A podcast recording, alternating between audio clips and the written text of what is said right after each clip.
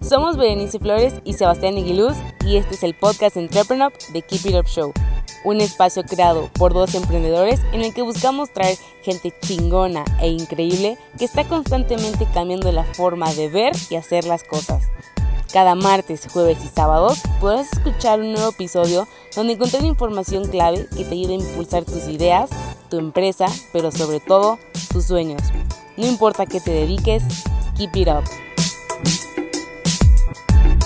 Bienvenidos al episodio número 12 de The Keep It Up Show. Antes de empezar, si nos estás escuchando por YouTube, ayúdanos con un like, dándole clic a la campanita y suscribiéndote al canal. Y en Spotify, dándonos seguir. Hoy tenemos invitado a Blas Gutiérrez, emprendedor tan multifacético como sus emprendimientos. Hablaremos con Blas sobre los mitos del emprendimiento social, las lecciones de humildad que ha recibido en su vida como emprendedor y cómo ser un emprendedor serial.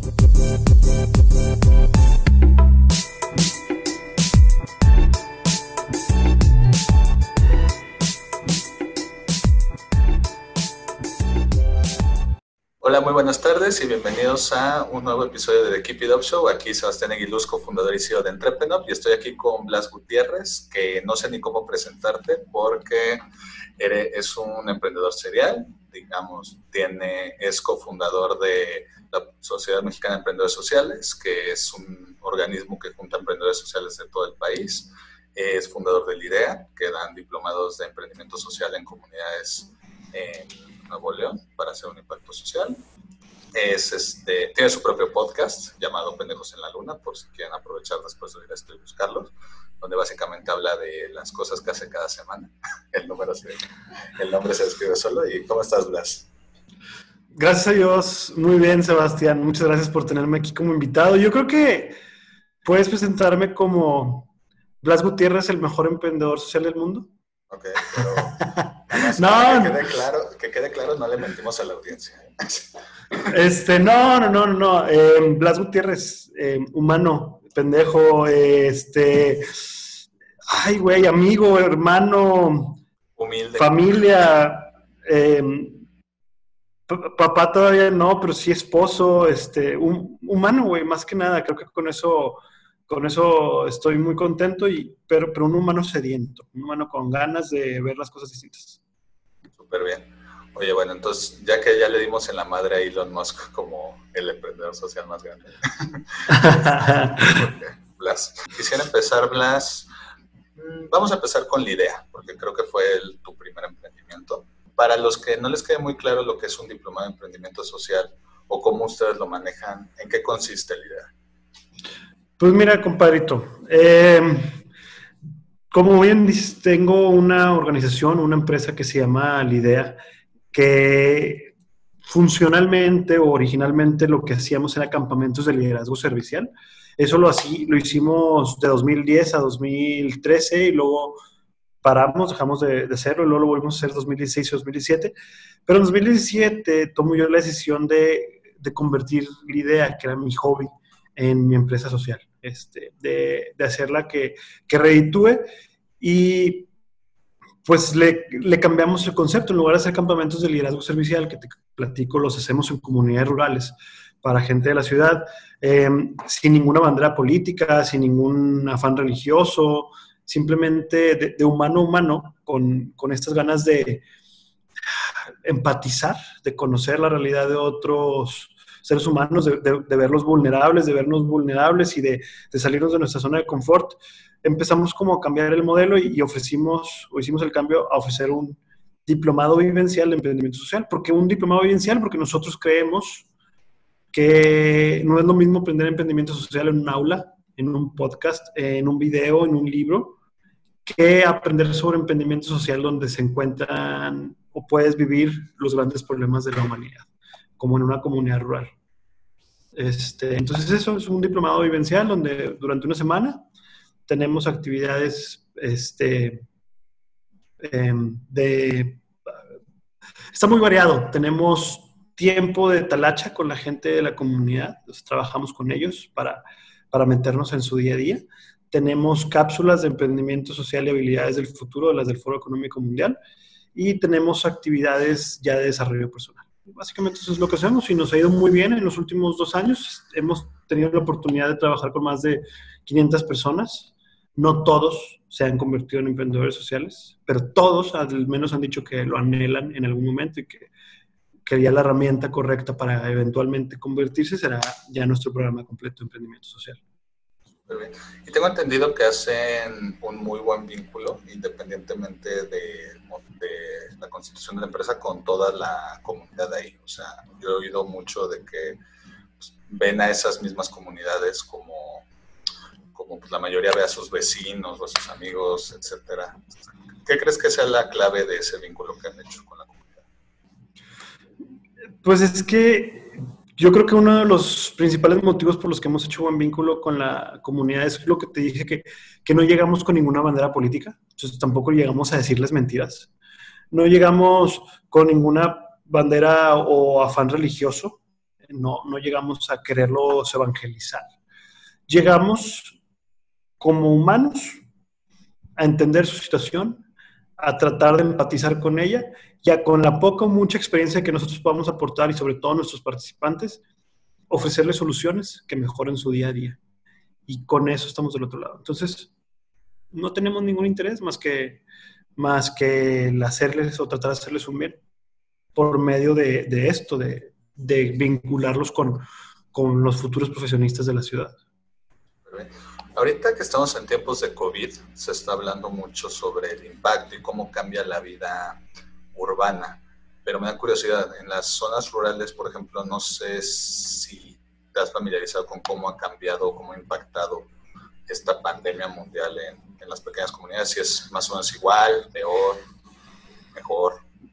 Mira, no, no hemos tenido la oportunidad en esta ocasión de irlo a vivir precisamente, o sea, ir a vivir cómo les ha ido a ellos, precisamente porque no queremos ser nosotros el portador del virus a un lugar donde ahorita están ajenos de él.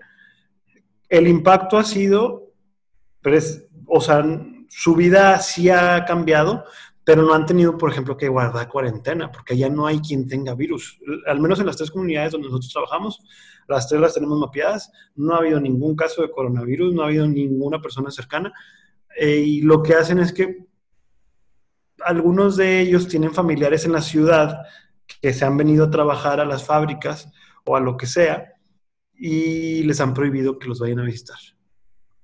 Es lo único que se han hecho. O sea, lo siento, estás en la ciudad, estás expuesto, por favor no vengas a visitarnos.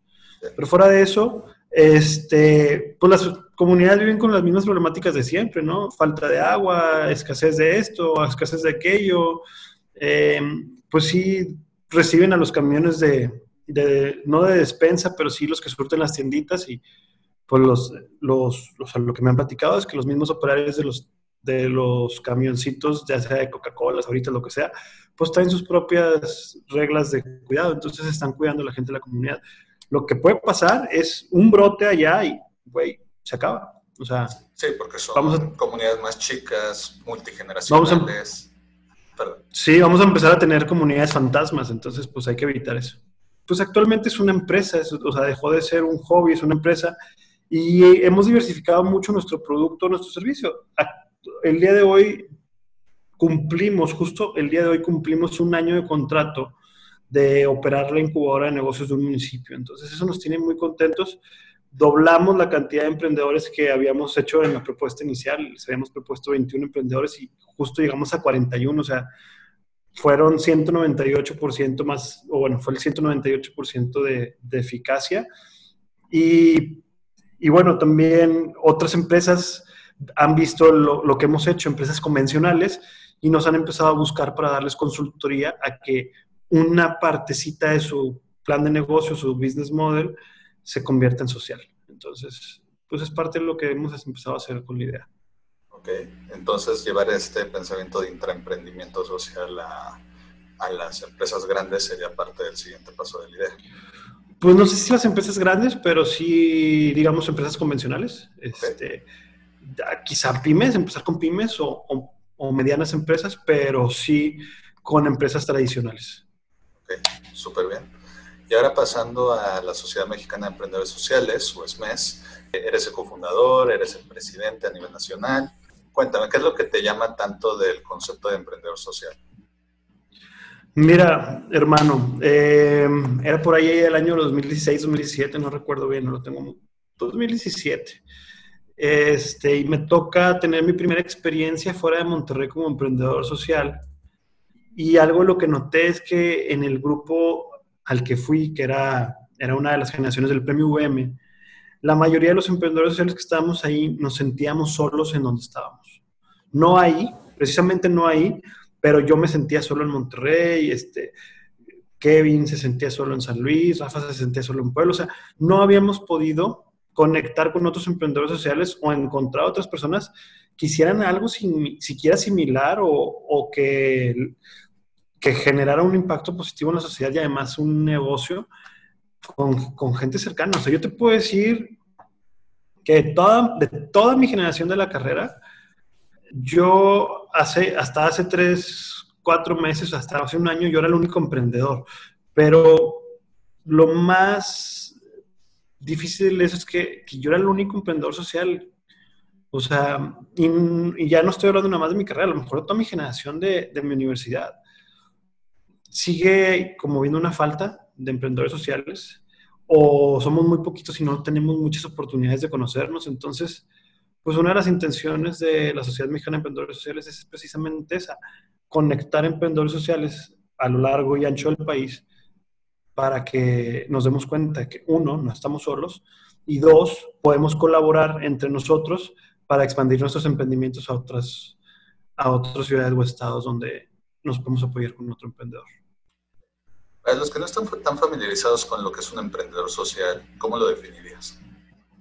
Un emprendedor social tiene la capacidad de balancear, y, y, ojo, hay gente que no está de acuerdo con esta definición. Esta es la definición de Blas Gutiérrez, ¿ok? Pero es aquella persona o aquel grupo de personas, grupo de emprendedores sociales, que tienen la capacidad de balancear este, su generación de ingresos económicos por medio de la venta de un producto o un servicio con el impacto social que generan con ese producto o servicio. Así tan sencillo. ¿Por qué digo que hay gente que no está de acuerdo con eso? Porque hay gente que a las organizaciones de la sociedad civil o, o hay organizaciones grandes que, que involucran a las organizaciones de la sociedad civil dentro del concepto emprendimiento social, aunque no tengan su propia capacidad de generar recursos, aunque tengan que depender de donativos o, sí, básicamente donativos. En todo este tiempo con la idea, con SMES, eh, pues realmente el emprendimiento social, yo creo que desde que tú empezaste, ha estado evolucionando y se ha estado haciendo pues cada vez más común, porque cada vez el mundo necesita más, no solo emprendedores sociales, sino empresas que tengan bueno, que no rehuyan a tener un impacto social positivo. Pero ¿ha habido alguna historia inspiracional eh, en todo este tiempo de los que has conocido que digas, híjole, eh, esta persona me está llevando a querer ser un mejor emprendedor social? Eh, ha habido muchas, compadre. La, la, primera es la historia por la que yo empecé a ser emprendedor social. O sea, cuando yo voy de manera obligatoria a mi servicio social en una comunidad rural, yo me, me enamoro de, esas, de esa comunidad por una cachetada de guante blanco que me da una persona de esa comunidad, que es doña Meli, al ella haber dedicado dos o tres semanas de su tiempo a construir una letrina para que yo pudiera ir a un baño, una letrina, o sea, ir al baño una letrina nueva y no una letrina de 10 años de uso. Este, esa lección que me da doña Meli de dar todo lo que uno tiene, que en ese momento para ella era su tiempo, pues es la lección que yo me llevo como emprendedor social. O sea, yo lo doy todo. Yo doy todo lo que tengo para, para generar el impacto positivo que, que trato de generar.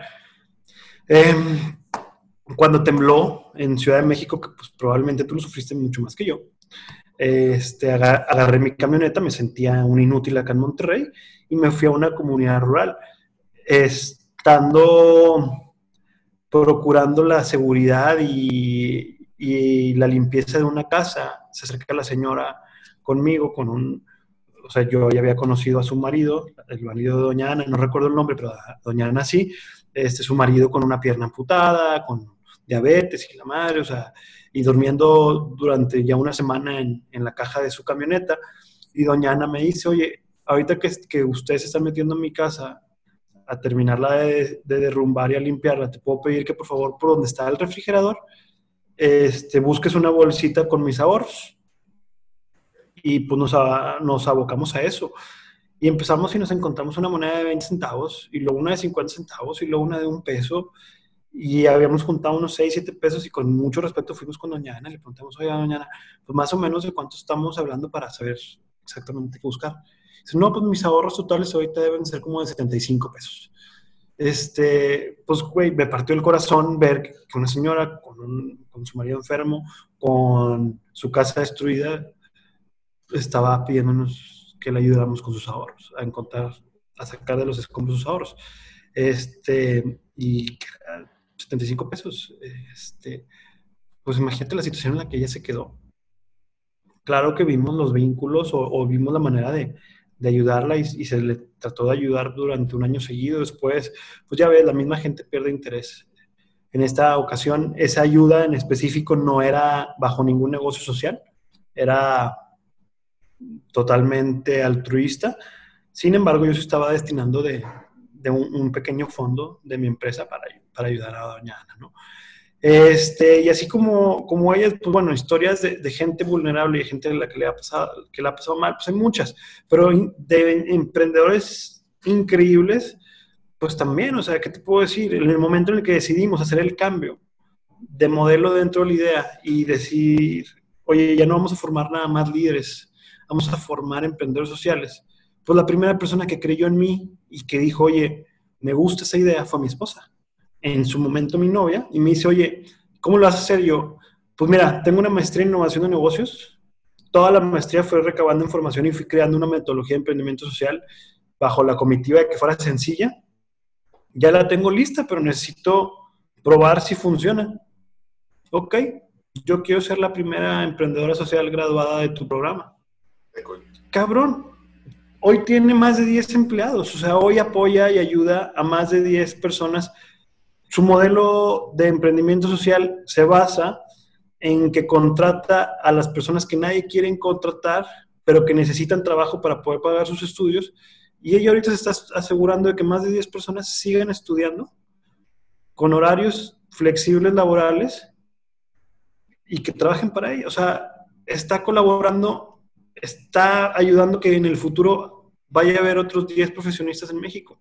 Hoy, cuando ellos sean profesionistas, va a abrir vacantes y ella va a poder contratar a otras personas. O mientras más venda su servicio, pues va a poder contratar a más. Entonces, casos así admirables, pues el más admirable realmente lo tengo aquí al lado y no porque me esté volteando a ver, sino porque pues es la verdad. Fue la primera en creer en mi metodología y, y pues mira, tan admirable que su proyecto ya fue elegido para vivir el Instituto de Unreasonable México y el mío aún no ha sido elegido. La, estudiante se volvió la maestra. Claro, claramente. Qué cool. Oye, y volviendo justamente estabas diciendo el ejemplo de que como vaya creciendo la empresa de Ale, como vaya creciendo la actividad, que en otro episodio vamos a hablar con ellos, sobre la labor que hacen, pues el impacto se va a ir multiplicando. Y creo que esa es una de las grandes mm, confusiones que hay en el emprendimiento social. De hecho, cuando yo doy, una, cuando doy pláticas del tema, lo primero que hago es, a ver, ¿quién me dice que es emprendimiento social? Y lo que más oigo es que la audiencia, no familiarizada con el tema, lo primero que dicen, ah, es cuando pones un emprendimiento pero no cobras. y cuando les explicas que si tienes que cobrar, pues, para que sea autosustentable y crezca, normalmente hasta te ven feo y, es como, oye, ¿por qué? Pero pues porque tengo que vivir, cabrón, porque tengo que pagar mis audífonos, mi laptop, mi comida, mi desayuno, mi renta, mi internet, mi camioneta, mi gasolina, tengo que vivir de algo. Yo lo explico más como de que, bueno, me, decidí dedicarme a ganar dinero ayudando al mundo, pero pues también tu, tu, tu, forma es un poquito más gráfica, pero sí también. Pues, güey, porque, porque duele ser adulto, cabrón, porque no tenemos la beca familiar para toda la vida. Exacto. o no heredamos un apellido este, Slim Bremer o lo que sea y pudiéramos hacerlo de manera filantrópica. Exacto. No, y ¿por qué crees que al emprendedor social se le juzga mucho por este tema de querer maximizar ganancia, querer escalar, querer, querer las cosas que son buenas para un emprendedor, pero por alguna razón se ve mal aquí en vez de con los negocios que su impacto es negativo en el mundo? Precisamente porque no hay conocimiento de lo que es una empresa social. Este, hay tan pocas empresas sociales y tan, tan poco conocimiento del mismo. O sea, estamos acostumbrados a escuchar, y, anteriormente fue un modelo muy exitoso el, el modelo altruista, el modelo, sí, sí, sí, altruista, que dependía de los donativos, que, es lo que la gente está acostumbrada a escuchar y, a relacionar. O sea, Teletón, por poner un ejemplo, ¿no, güey? Este, o cada, yo lo que le digo a, mis amigos es de que, güey, ¿cuántas veces no te han pedido que dones 50 centavos, un peso que redondees en el Oxxo, en el Seven, en el HB, en el Soriana, el Gigante, tal, tal, tal, hasta la gasolinera? Y todo eso, pues, va para estas organizaciones es un modelo de financiamiento. Entonces, está tan arraigado ya en la cultura mexicana que difícilmente se conoce esta, esta nueva onda de, empresarial de, hacer negocios y además hacer el bien. Y precisamente la otra parte, que es la contraparte del altruismo de las organizaciones de la sociedad civil, pues son empresas que solamente se dedican a generar economía pero no se dedican a generar el bien. Entonces, pues están dos modelos y el emprendimiento social está en medio, pero no se conocía. ¿Qué crees que las ONGs les podrían aprender a las empresas sociales y qué le podrían aprender las empresas sociales a la ONG? ¿O qué deberían aprender? Las ONGs o las organizaciones de la sociedad civil o OSCs este, deberían dependerle a las empresas sociales o deberían más bien ya estar pensando en migrar su modelo de negocio a que no dependa de un tercero, o sea, que no dependa de un donativo, porque además la gente se está cansando de donar, güey, la gente sí se, ya, ya hay un hartazgo hacia, hacia el donativo y además hay mucha, se ha creado una mala fama últimamente de desviación de recursos por medio de, de ciertas organizaciones, desconozco los nombres, güey, ahí ya no me meto en un chisme, pero, pero es eso, tienen que aprender a generar su propio ingreso por la venta de un producto o un servicio. ¿Y qué debemos de aprenderle nosotros como empresas sociales a las ONGs? Resiliencia. Resiliencia, güey. O sea, en dos cosas. Una, están o sea, si, si nosotros como, emprendedores sociales estamos enamorados de un problema social y lo resolvemos vendiendo, pues no me puedo imaginar el, amor que tiene una persona que dirige una ONG una OSC que, que sin tener un modelo de negocio genera un impacto social positivo. Y además, pues, güey, esos güeyes o esas organizaciones tienen más de 10 años la mayoría, más de 15 años, más de 20 años algunas, algunas hasta más de 30. Entonces, pues la resiliencia de, de tener tanto tiempo y resiliencia de buscar donativos, porque si para uno vender es pesado, buscar donativos es cansadísimo. Entonces yo creo que esas son las dos cosas que tenemos que aprender. Ok, súper bien. Y ahora, sí. Sí, sí, a lo mejor me adelanto, ¿eh? Sí, que le debemos aprender las empresas sociales a las empresas convencionales y viceversa, pues las empresas convencionales deben de tratar de buscar generar un impacto social positivo, no nada más generar venta, y las empresas sociales tenemos que aprenderle a las empresas convencionales pues, cómo maximizar nuestras ventas. ¿Tú crees que haya un surgir fuerte de empresas sociales, no solo a nivel México o Latinoamérica, sino a nivel mundial, ahora con todo el tema del COVID? Eh, sí, definitivamente no es algo que podemos medir ya, es algo que se va a ver reflejado en 5 o 10 años, pero ya había habido un crecimiento, cada, cada vez este, o sea, cada vez hay más. Sin embargo, creo que el, el COVID, el coronavirus a nivel mundial, sí va a ser un trampolín para las empresas sociales. Y ahora vámonos a tu otra fase de creación de contenido. Tienes un podcast, así como Bueno, no, no igual que, con, el que estamos haciendo con otro giro, que por cierto te voy a presumir que justo hace dos días, porque sabía que si no me lo ibas a echar en cara, ya me puse al corriente de los últimos episodios. Literalmente, mientras hago ejercicio lo escucho. Y pues básicamente Blas tiene un podcast que lo pueden encontrar en Spotify, llamado Pendejos en la Luna, que lo hace con su amigo Keko. Keko, ¿verdad? Así es. Y ¿Y por qué no nos cuentas sobre de qué es el podcast, cómo surgió, cuál es la idea detrás? Mira, primero, lo primero que te quiero contar de ese podcast es que no sabes lo que me duele no estar grabando episodios ahorita, pero eso es por la rectitud que tiene Keiko en cuanto a la cuarentena y el COVID, y como eres el del estudio, pues güey, él tiene el sartén por el mango, ¿no? Entonces... El jefe mango.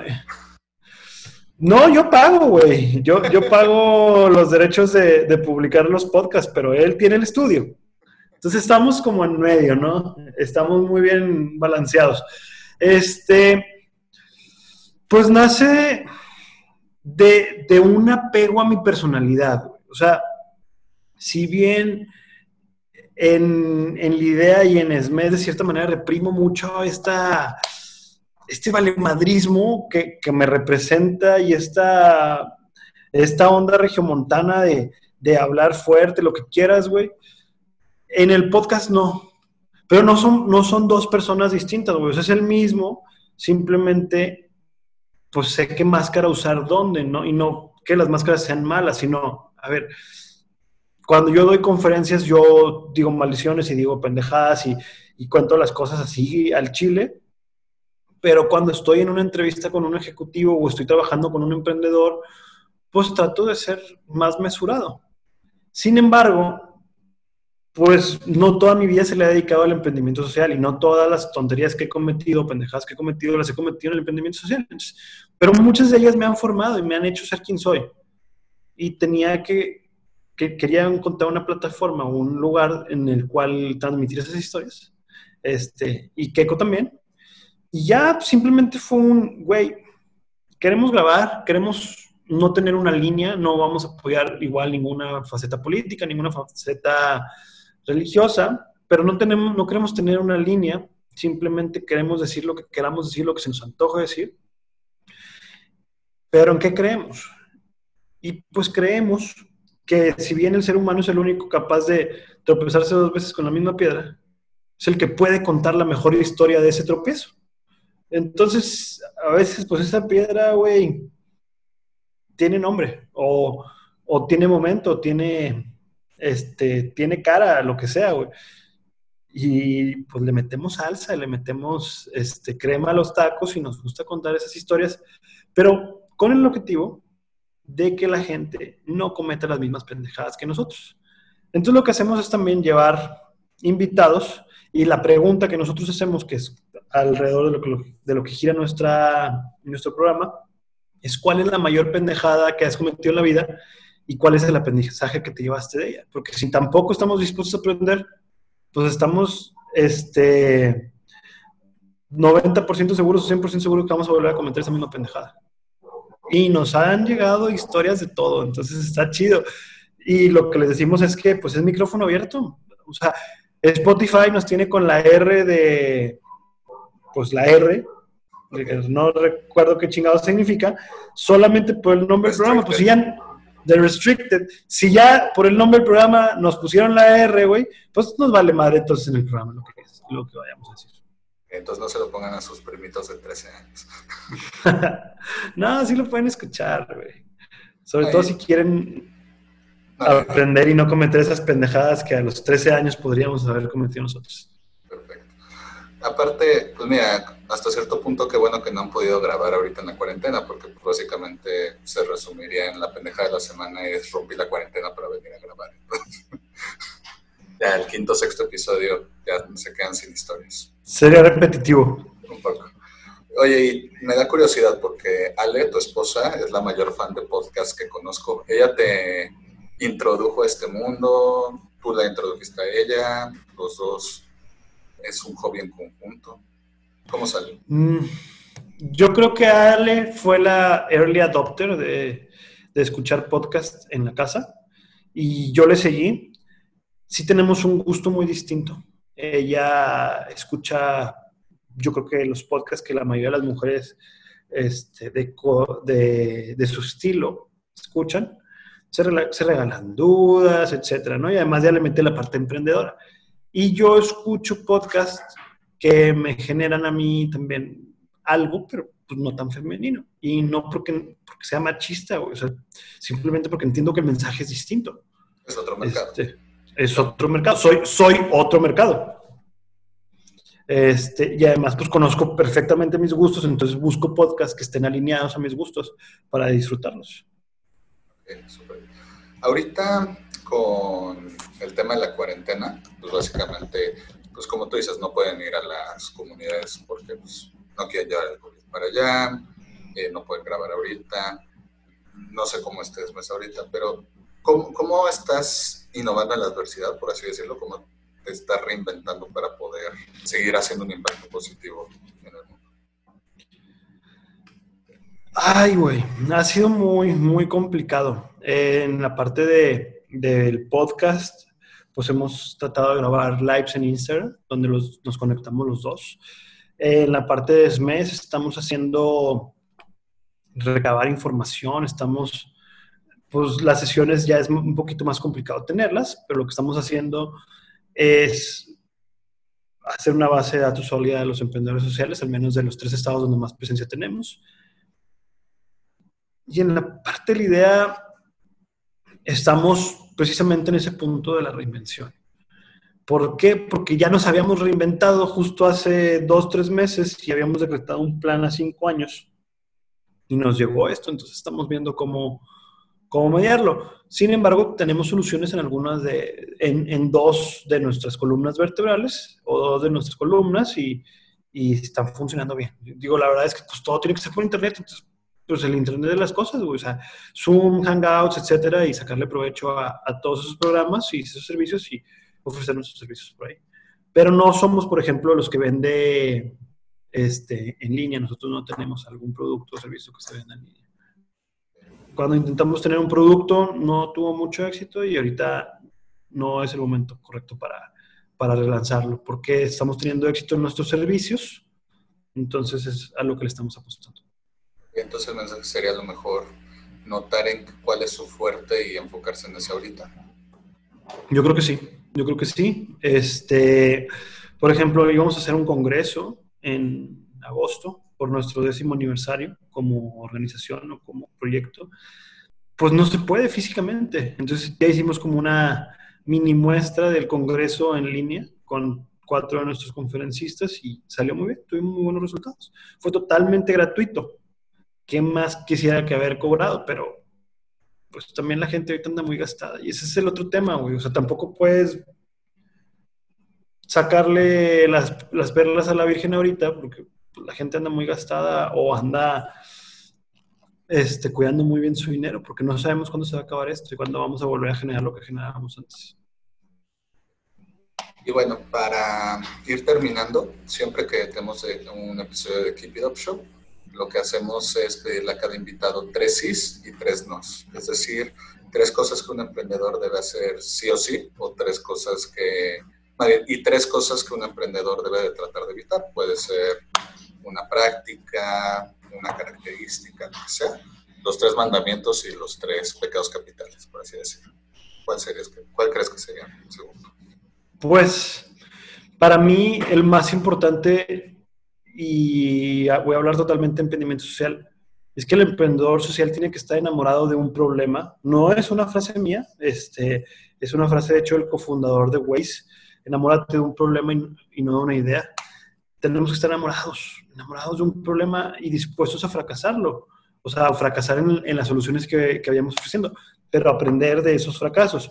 Porque eventualmente ese aprendizaje vamos a llegar a una solución óptima o, o perfectible y eso va a ser nuestro modelo de negocio. Entonces, estar enamorado de un problema que le podamos dedicar toda nuestra vida a solucionarlo. ¿no?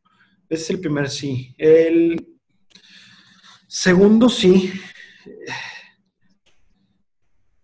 Ay Dios, es que esta está complicada, pero, pero hay que aprender a decir no. Hay que aprender a decir no a colaboraciones a veces, porque hay colaboraciones que no nos benefician. Hay que aprender a decir no a contratos. Hay que aprender a decir no a momentos, a personas.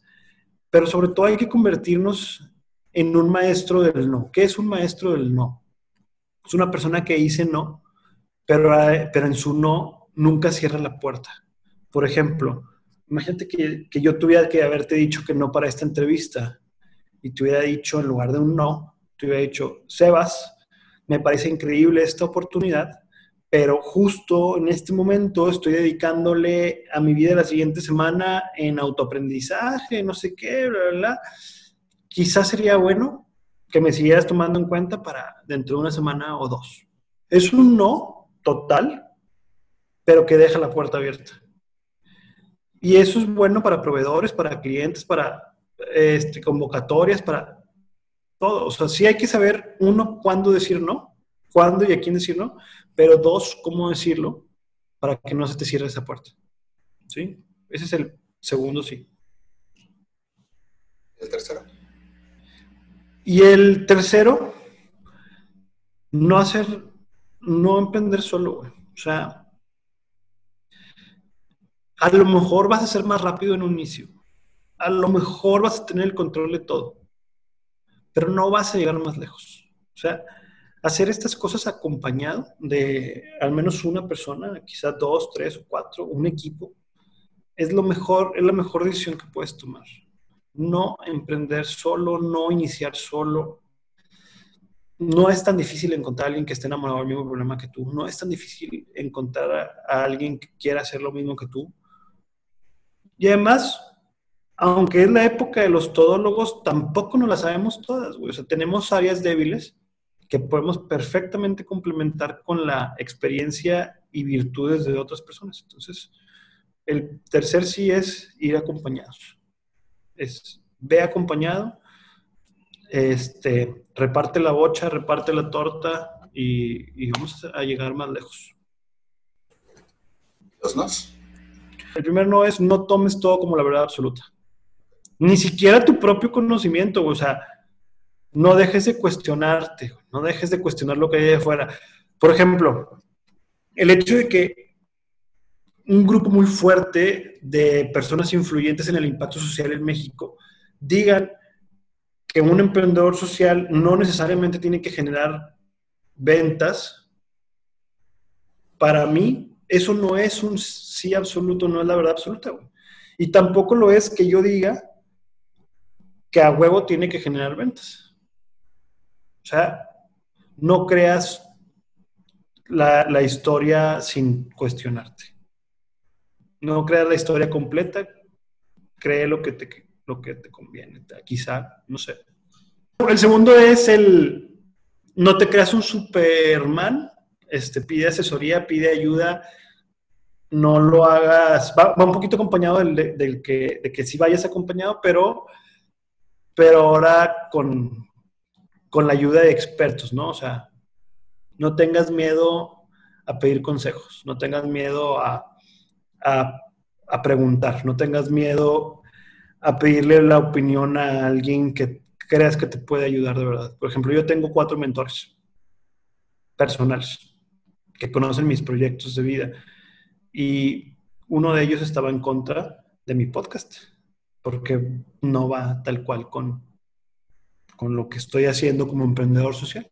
Pero los otros tres me dieron el bobo. Entonces, pues, 3 a 1. Y el tercero es, no te mames toda la lana, güey. O sea, ten un modelo de negocio en el que incluyas precisamente un presupuesto para contingencias como la que estamos viviendo, en el que incluyas presupuesto para sueldos, pero también ve tomando en cuenta, güey, que en algún punto va a haber gente que te va a renunciar o gente a la que vas a tener que correr y que los tienes que liquidar, güey. Y si te mamas toda la lana, ¿con qué lo vas a hacer? Entonces, no te mames toda la lana. El emprendimiento social no se trata nada más de, de ti. Este, es una empresa que tiene que, que ser sostenible, autosostenible y pues si te malgastas el dinero, no te va a servir, la vas a quebrar. Bien. Oye, Blas, si quisieran enterarse de tus proyectos, tus diferentes empresas, si quisieran contactarte, ya sea para sumarse a un diplomado cuando puedan hacerlos, o sumarse a SMES, o salir en un episodio de tu podcast, ¿cómo te pueden contactar? ¿Cómo te pueden buscar?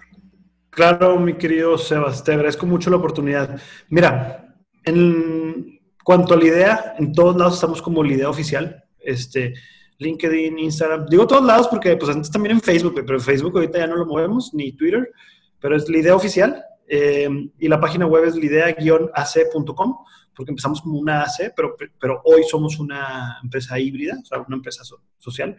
Este, en SMES, en redes sociales estamos como Somos SMES, y en la página web es smes.mx, S-M-E-S, SMES, Sociedad Mexicana de Emprendedores Sociales. El podcast lo encuentras en Spotify y en Instagram como Pendejos en la Luna. Y yo en todos lados, menos en Tinder, porque pues tengo que serle como muy fiel a la señora. Estoy casado. Estoy como Blas GTZF. Muy bien. Entonces, bueno, chicos, ya saben que lo pueden buscar en prácticamente todas las redes sociales, menos en Tinder y Bumble. Muy bien. Es correcto. Este, y pues nada, eh, muchas gracias, Blas, por el tiempo. Espero te hayas divertido y pues, gracias por la entrevista. No, hombre, compadre, gracias a ti y la pasamos muy bien.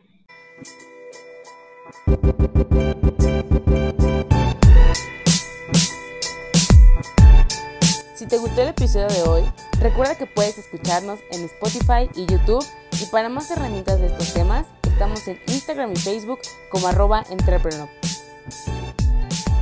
Si quieres seguir a nuestro invitado de hoy, te dejamos en la caja de descripción sus redes sociales y datos de contacto. Gracias por escucharnos y nos vemos en el próximo episodio. Recuerda, keep it up.